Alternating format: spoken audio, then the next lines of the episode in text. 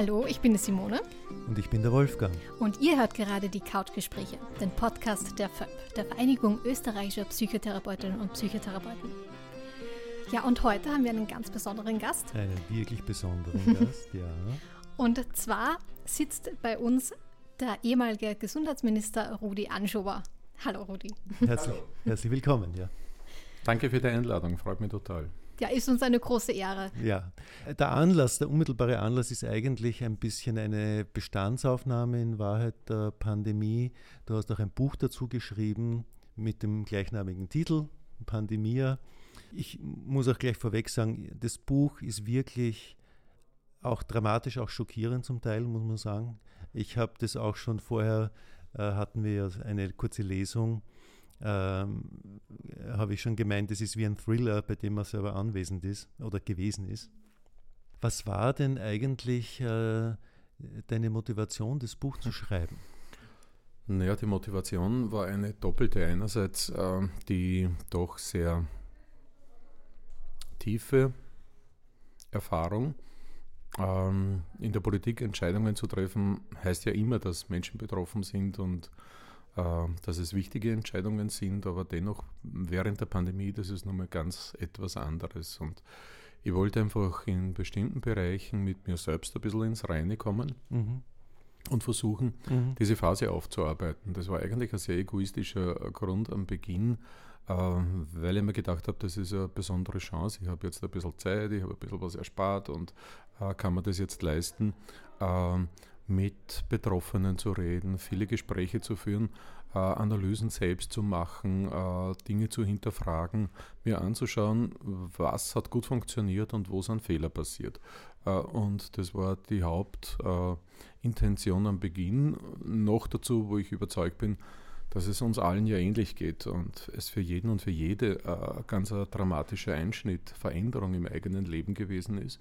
Äh, und das als Einzelne oder Einzelner oder auch als Gesellschaft aufzuarbeiten, das ich einfach für wahnsinnig wichtig, mhm. weil wir auch was lernen können daraus. Äh, vielleicht darf ich da gleich einhaken, weil ich denke, weil du gesagt hast, äh, wenn man politische Entscheidungen trifft, man, sind immer Menschen betroffen davon.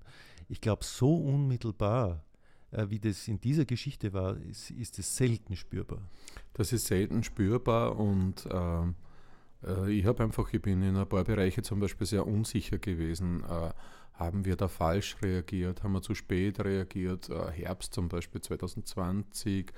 Oder ich war mir sehr unsicher, was hätten wir besser machen können beim Schutz von Menschen in Alten- und Pflegeheimen. Solche mhm. Fragen, die schon mhm. sehr, sehr, sehr weitgehende Auswirkungen hatten. Ähm, die zu hinterfragen und die für sich selbst auch zu klären oder auch äh, etwas daraus zu lernen, damit man beim nächsten Mal vielleicht manche Fehler vermeidet und ein nächstes Mal wird es früher oder später geben. Äh, außerdem geht es ja um den Umgang mit Krisen aus meiner Sicht insgesamt. Äh, das ist ganz wichtig, dass man nochmal darauf hinschaut, also dass wir von unserer österreichischen Tradition, die wir so gerne haben, nämlich etwas passiert äh, und dann wird schnell verdrängt, was passiert ist und wir hüpfen zur nächsten Baustelle, dass wir von dem einmal wegkommen und ich glaube, das wird uns sehr gut tun. Mhm. Ähm, ich habe das Buch natürlich auch gelesen als Vorbereitung für diesen Podcast. Ähm, kurz an die, an die Hörer noch. Ich muss, also ich finde es ist wirklich zu empfehlen. Ich habe zuerst ein bisschen meine Vorurteile gehabt und gedacht, naja, von einem Politiker, Ex-Politiker, das wird sicher ein bisschen mühsam zum Lesen, ist es aber absolut nicht. Also ja, also man kann sich eben wirklich gut reinversetzen und eben von den persönlichen Geschichten das auch wieder Revue passieren lassen und man erkennt sich eben einfach wieder. Und das, glaube ich, ist auch für die für Einzelpersonen wirklich hilfreich, da wieder zurückzudenken, auch an diese Solidarität, die gerade am Anfang ähm, sehr stark gegeben war. Mhm. Und ja, was würdest du sagen, ist eben für diese Einzelpersonen, was kann man daraus lernen aus diesem Buch? Ja, erstens glaube ich, dass uns Erinnerung generell gut tut. Äh, ist ja immer in unserem Leben so, dass Verdrängen nie was Gescheites ist und uns nie Das muss man von der Psychotherapie dringend unterstützen. Sondern ein Aufarbeiten einfach immer angebracht ist. Äh, das ist das eine. Das zweite ist, es hat einfach so viel Veränderung für uns gebracht Ähm, es sind so viele Emotionen entstanden, gute wie äh, genauso destruktive. Ähm, das wird uns auch weiter prägen und äh, ist auch an uns, an dem Einzelnen oder an der Einzelnen nicht spurlos vorbeigegangen. Ähm, aber ich glaube schon, dass wir uns ganz bestimmte Erfahrungen mitnehmen sollten, dass wir die äh, vielleicht erstmals miteinander in dieser Gesellschaft, äh, in der Zusammensetzung so gemacht haben. Wir haben ja über Jahrzehnte hindurch immer wieder von weit rechts äh, gehört, dass es uns dann besser geht, wenn es anderen schlechter geht. Das ist so zwischen den Zeilen ja die Begründung für diese ganzen Sündenbock-Thesen äh, gewesen. Das sind halt einmal die Migranten gewesen, dann war es wieder eine andere Minderheit etc. etc.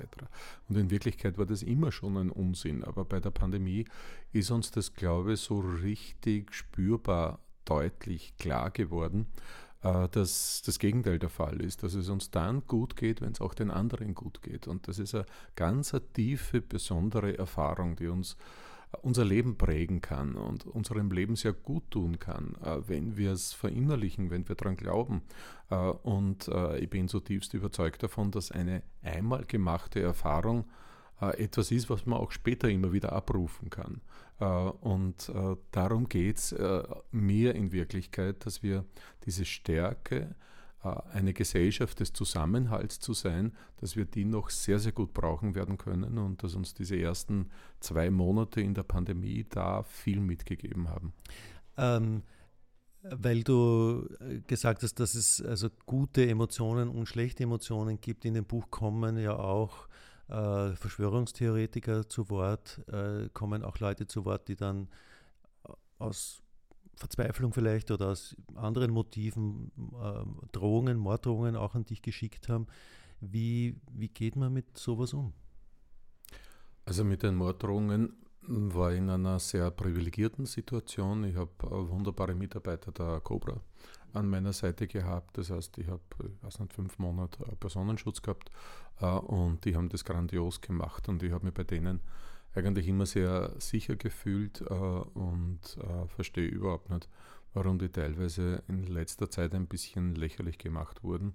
Verdienen sie absolut nicht. Ähm, und das Zweite ist, ähm, natürlich ist es aber dann trotzdem eine absolute Veränderung des Lebens, wenn du den für mich persönlich extrem wichtigen und wertvollen direkten Kontakt mit Menschen drastisch reduzieren musst. Äh, ich habe zum Beispiel immer den Weg in, in das Ministerium mit der U-Bahn als so ähm, morgendliche Sprechstunde de facto gesehen. Das, ähm, man spürt ja dann auch an den Gesichtern, wie einen Menschen anschauen, wie äh, reagiert wird, äh, wenn dich Menschen kennen, äh, dann reagieren sie ja so oder so, äh, wie so die Grundstimmung sich entwickelt. Und ich habe viele Gespräche da auch gehabt, auch wertvoll. Und wenn du dann plötzlich in einem gewissen Sinn unter einem Glassturz äh, stehst äh, und diese Kontakte nicht mehr da sind, also mir hat da ein großer Teil äh, der Energie gefehlt dann. Ich kriege Energie aus dem Dialog raus, aus dem Gespräch, aus den Stimmungen, die da sind. Und äh, das war, das war äh, in dem Sinne eine Schwierigkeit. Äh, und das andere, ähm, ich habe das ja nie gelernt gehabt. Wir haben ja überhaupt nicht gelernt gehabt, äh, äh, wie wir eine Krise managen. Wir haben nicht gelernt gehabt, wie eine Krisenkommunikation stattfindet. Das sind ja alles ähm, Konsequenzen einer völlig fehlenden Vorbereitung auf eine Pandemie gewesen. Nicht nur bei uns, sondern in ganz Europa und in den USA ganz ähnlich.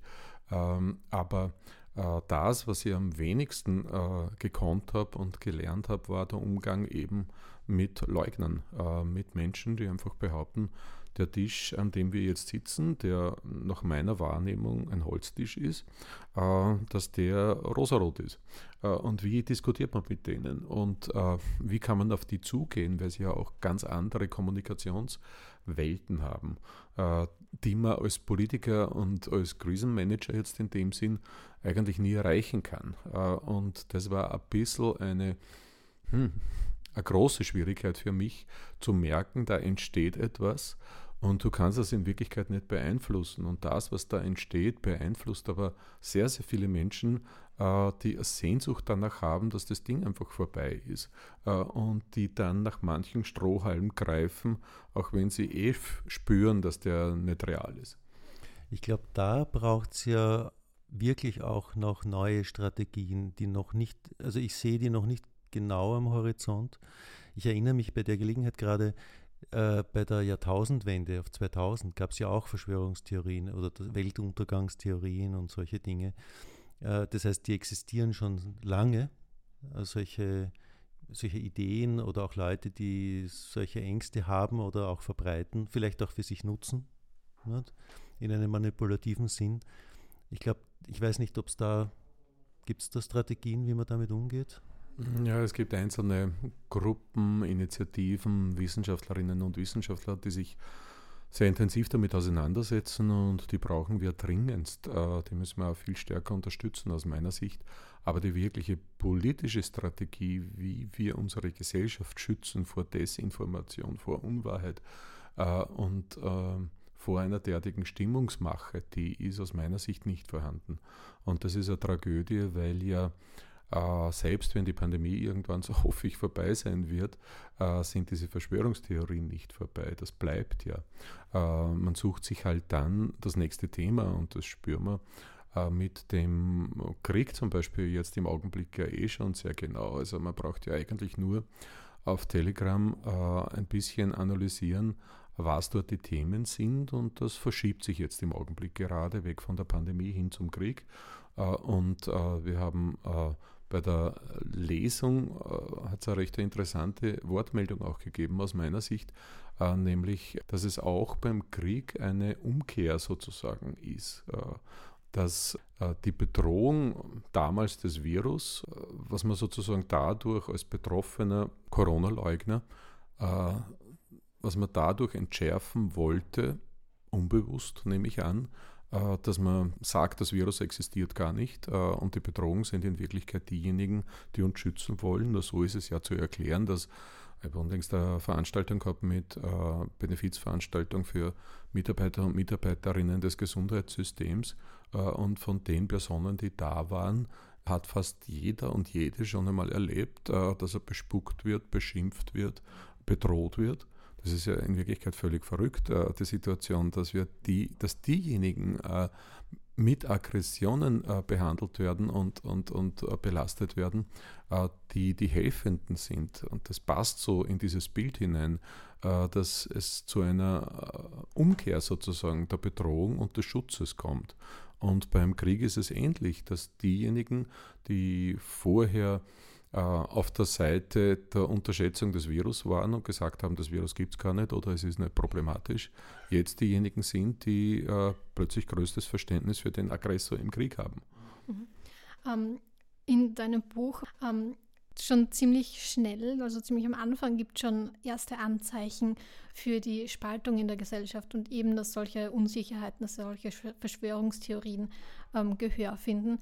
Hätte man da am schon viel früher irgendwie was dagegen tun können, um das um dieses Ausmaß, das es erreicht hat, irgendwie einzudämmen?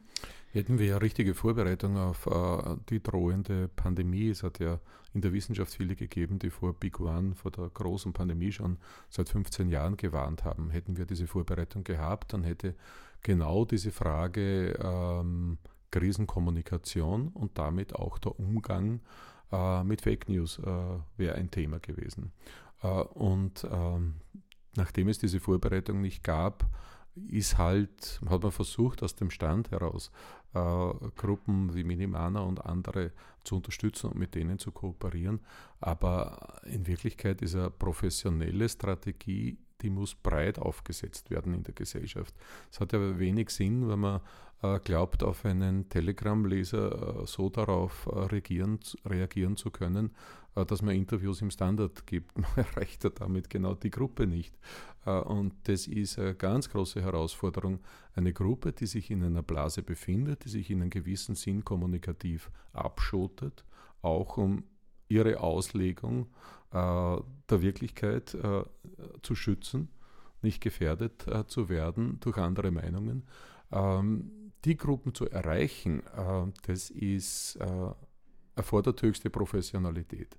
Und da müssen wir viel, viel, viel besser aufgestellt sein in Zukunft. Äh, das muss eine der Lehren sein. Wahrscheinlich wäre es auch gescheiter gewesen, diese Diskussion zu führen in einem Zustand der, der wenigen niedrigen Emotionen, wo Leute mit kühlem Kopf argumentieren können, wo Argumente hin und her gehen. Das ist natürlich dann am Beginn einer Pandemie, wo es so dramatisch wird, äh, extrem schwierig. Ich habe jetzt äh, mit einem Kollegen gesprochen, einem Arzt in Oberösterreich, der dort auf lokaler Ebene, auf der Gemeindeebene eigentlich solche Gespräche beginnen möchte. Das muss man jetzt halt im Nachhinein machen, aber ich glaube, es ist trotzdem wichtig, dass man in der Bevölkerung diese Themen mal äh, anspricht und auch abholt die Leute dort, wo die gerade stehen, weil zum Teil weiß man gar nicht, was die für Ängste überhaupt haben. Also in meinem Verständnis als Mediziner, der ich auch bin, waren Impfungen immer ein Segen. also die, die, die Erfolgsgeschichte der Medizin ist nirgendwo so toll dokumentiert wie bei den Impfungen. Masern, Mumps, Röteln und was da es gibt. Ähm, und da erscheint es dann doppelt paradox, dass sowas, äh, dass so eine dramatische Verleugnung der ganzen Situation stattfindet. Ja, und auch hier haben wir die Situation, wie wir vorher gesprochen haben, äh, dass der Schutz Gegenstand der Aggression wird. Mhm, ja. Das ist ganz das paradox in Wirklichkeit. Kommt im Buch ja auch ganz gut heraus, nicht? Diese, die, die Pfleger und Schwestern, die auf Intensivstationen arbeiten, nicht? die dann beim Fenster rausschauen und unten auf der Straße ist die Demonstration gegen oder die, das Virusleugner und, und Impfgegner und so weiter. Das ist wahrscheinlich wirklich schwer auszuhalten. Ne? Mhm. Ähm, du hast ja auch im Buch angesprochen, das, was ich wirklich spannend gefunden habe, dieses Präventionsparadoxon. Und genau diese Leute werden dann bestärkt dadurch, weil man diesen Erfolg nicht so sieht oder was es halt bringt. Ähm, vielleicht magst du das ganz kurz noch genauer erläutern. Ja, das Präventionsparadoxon kennt man aus, der, aus dem Gesundheitsbereich, äh, dass äh, eine Maßnahme, vor der gewarnt wird, auf äh, die dann reagiert wird und wo man dann als Patient zum Beispiel erfolgreich ist äh, und als Mediziner und Patient äh, und äh, damit erreicht äh, durch die Maßnahmen, durch die Vorsorgemaßnahme, dass es eben nicht zu dieser schweren Erkrankung zum Beispiel kommt, dass dann im Nachhinein oft gesagt wird vom Patienten, es wäre gar nicht notwendig gewesen, das war ja eh nicht so schlimm, weil eben das, wovor man sich schützen wollte, erfreulicherweise nicht eingetreten ist. Das heißt, der Erfolg äh, führt dann de facto zum Misserfolg äh, in der, auf der nächsten Ebene und in der nächsten zeitlichen Tangente, äh, weil der Glaube daran fehlt, äh, dass das Problem akut ist. Wie ist es eigentlich äh, mit der eigenen Unsicherheit? Die muss man ja dann auch aushalten, auch als Gesundheitsminister. Die muss man aushalten und die ist schwer auszuhalten weil sie gerade am Beginn sehr groß gewesen ist, weil unser Unwissen ja auch sehr groß war. In Wirklichkeit haben wir am Beginn äh, ja über dieses Virus äh, so gut wie nichts gewusst. Äh, äh ich habe ähm, im Buch drinnen auch zum Teil wiedergegeben, meine späteren Gespräche nach dem Ausscheiden mit Intensivmedizinern und äh, Intensivmedizinerinnen oder auch mit Pflegerinnen und Pfleger, die mir erzählt haben, wie sie am Beginn vielfach auch experimentieren mussten. Ist ja völlig klar, wenn du die Informationen nicht hast. Und unsere einzige wirkliche Informationsquelle waren einerseits die Regionen, wo die Entwicklung der Pandemie schon weiter fortgeschritten war, also Norditalien und China im Wesentlichen. Äh, das war ein ganz wichtiger Kommunikationsstrang. Äh, und andererseits, ähm, ich finde, was viel zu wenig spürbar und sichtbar wurde und zu wenig Thema ist, äh, auch heute noch, äh, ist die Tatsache, dass die Wissenschaft sich auf eine sensationelle Art und Weise weiterentwickelt hat, nämlich auch in Richtung Zusammenarbeit.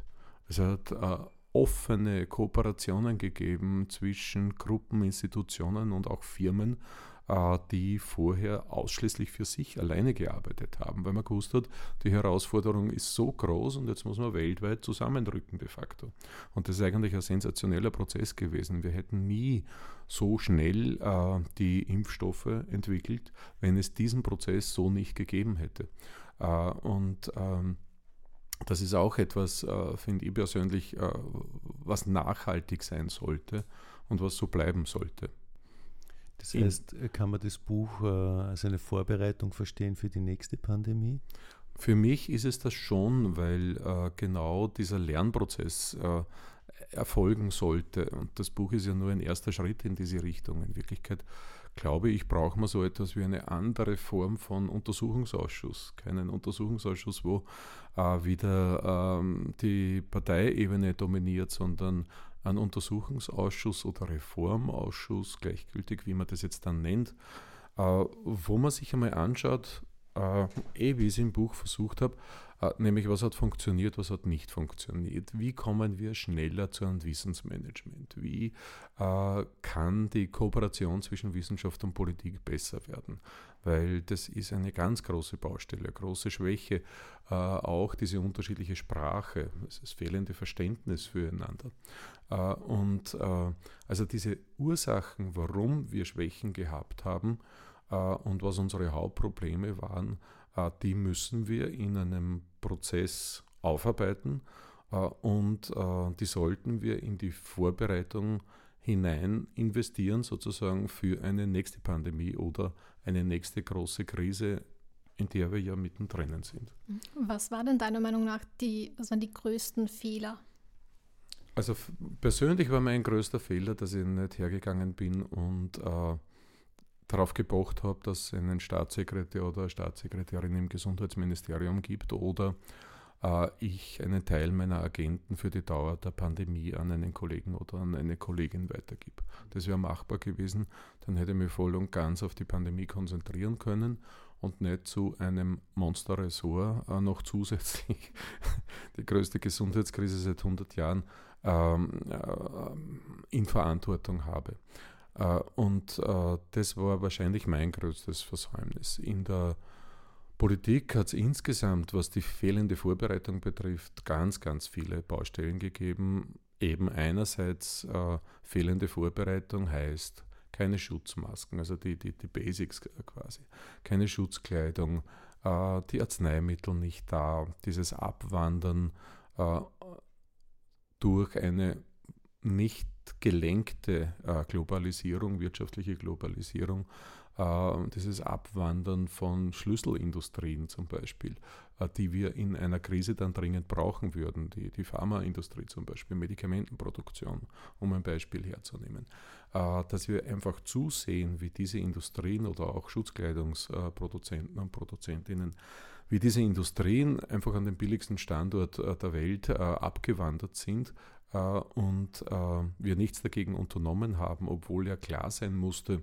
dass wir in einer Krise einen unmittelbaren Zugriff auf die Schutzkleidung und auf Medikamente brauchen. Das passiert jetzt auf europäischer Ebene, dieser Lernprozess. Es gibt eine neue Pharmastrategie der Europäischen Union, wo man versucht, diese Produktionseinheiten wieder zum Teil zumindest zurückzuholen. Also da passiert etwas. Und dann hat es äh, aus meiner Sicht noch einen dritten großen Bereich gegeben. Wir haben ein uraltes Epidemiegesetz in Österreich äh, aus dem Jahr 1913 oder 1917, das verwechsle ich immer, ist auch schon wurscht in Wirklichkeit, äh, in den Grundstrukturen auf jeden Fall völlig veraltet. Und was wir brauchen würden, ist ein modernes Pandemiegesetz, wo Maßnahmen vorher schon geklärt sind.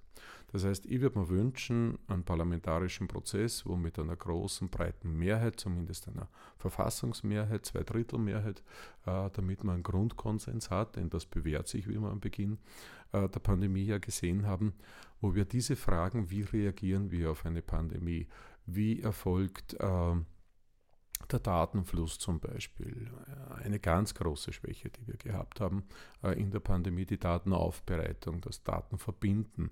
Ähm, da war oftmals, hat es die technischen Grundvoraussetzungen nicht gegeben, viel öfter aber war es eine Frage des Datenschutzes. Wie gehe ich in einer Krisensituation, wo ich genau diese Daten schnell brauche, damit ich lerne während der Krise, wie gehe ich mit, diesem, mit diesen Phänomenen um? Das heißt, das gehört aus meiner Sicht mit breiten Mehrheiten in ein Pandemiegesetz hinein, äh, gehört vorbereitet, auch die Frage, wer ist Krisenstab, wo laufen Entscheidungen etc. Äh, das ist eine Katastrophe, wenn du das in der Krise alles neu erfinden musst. Äh, es gehört vorbereitet, ausdiskutiert äh, und für den Fall der Fälle muss es dann zur Verfügung stehen. Du sprichst dich ja in dem Buch auch für eine EU-weite Regelung aus. Es gibt Ansätze dazu. Wie weit ist denn das gediehen? Leider gar nicht weit. Äh, wir haben äh, ja nach wie vor keine gesundheitspolitische Kompetenz auf europäischer Ebene. Äh, das hat das Arbeiten in der Pandemie massiv erschwert aus meiner Sicht ist ja eigentlich völlig absurd, äh, wenn man eine weltweite Pandemie hat, wo das Virus in allen Regionen der Welt eine ähnliche Bedrohung darstellt, äh, dass jeder Nationalstaat Europas ähm, eigene Maßnahmen erfunden hat, teilweise völlig widersprüchlich. Der Boris Johnson in Großbritannien hat ähm, mit äh, der Herdenimmunität keine guten äh, Erfolge gehabt, beziehungsweise die betroffenen Menschen, es sind ein paar Zehntausend Menschen gestorben, was nicht notwendig gewesen wäre äh, in dieser Situation laut Untersuchungsberichten des britischen Parlaments. Äh, und da europäisch zu reagieren mit gemeinsamen Maßnahmen, das würde uns massivst helfen aus meiner Sicht. Da geht es gar nicht so sehr um die Details der Umsetzung, sondern um die Grundlinien, weil es auch mehr Vertrauen, mehr Akzeptanz schafft, wenn Europa da Stärke zeigt und gemeinsam agiert. Das Einzige, wo es funktioniert hat, aus meiner Sicht, und das ist viel zu wenig äh, wertgeschätzt worden, aus meiner Sicht war das europäische Impfstoffbeschaffungsprogramm. Das hat hervorragend funktioniert. Also das kleine Österreich, wenn das alleine mit den Pharmafirmen verhandelt hätte, äh, ich glaube nicht, dass wir dann so gut gefahren wären und vor allem so schnell gewesen wären. Ja, das Marketing, äh, das Eigenmarketing der EU finde ich auch nicht besonders gut, muss ich sagen. Ja, die Europäische Union äh, hat viele Stärken, aber ähm, das Eigenmarketing, das Sichtbarmachen, warum es Europa braucht, das gehört oft nicht zu diesen Stärken. Und die nationale Politik hat halt teilweise auch das ihre dazu beigetragen. Denn wenn man über Jahrzehnte hindurch alles, was nicht funktioniert, in die Verantwortung der EU schiebt und alles, was funktioniert, man mit Stolz äh, geschwellter Brust als äh, eigenen Erfolg äh, verkündet, auch wenn es nicht stimmt, äh, dann äh, darf man sich nicht wundern darüber, dass eine gewisse Grundskepsis da ist. Ja, das war's einmal mit dem Teil 1 von diesem Couchgespräch mit dem ehemaligen Gesundheitsminister Rudi Anschober. Und schon bald geht's weiter mit dem zweiten Teil. Darin sprechen wir unter anderem über die aktuellen Aussichten in Österreich, aber auch über Hasskommentare in den sozialen Medien, über Schuldzuweisungen und den psychischen Druck im Gesundheitssystem in dieser Pandemie. Also, bis dann.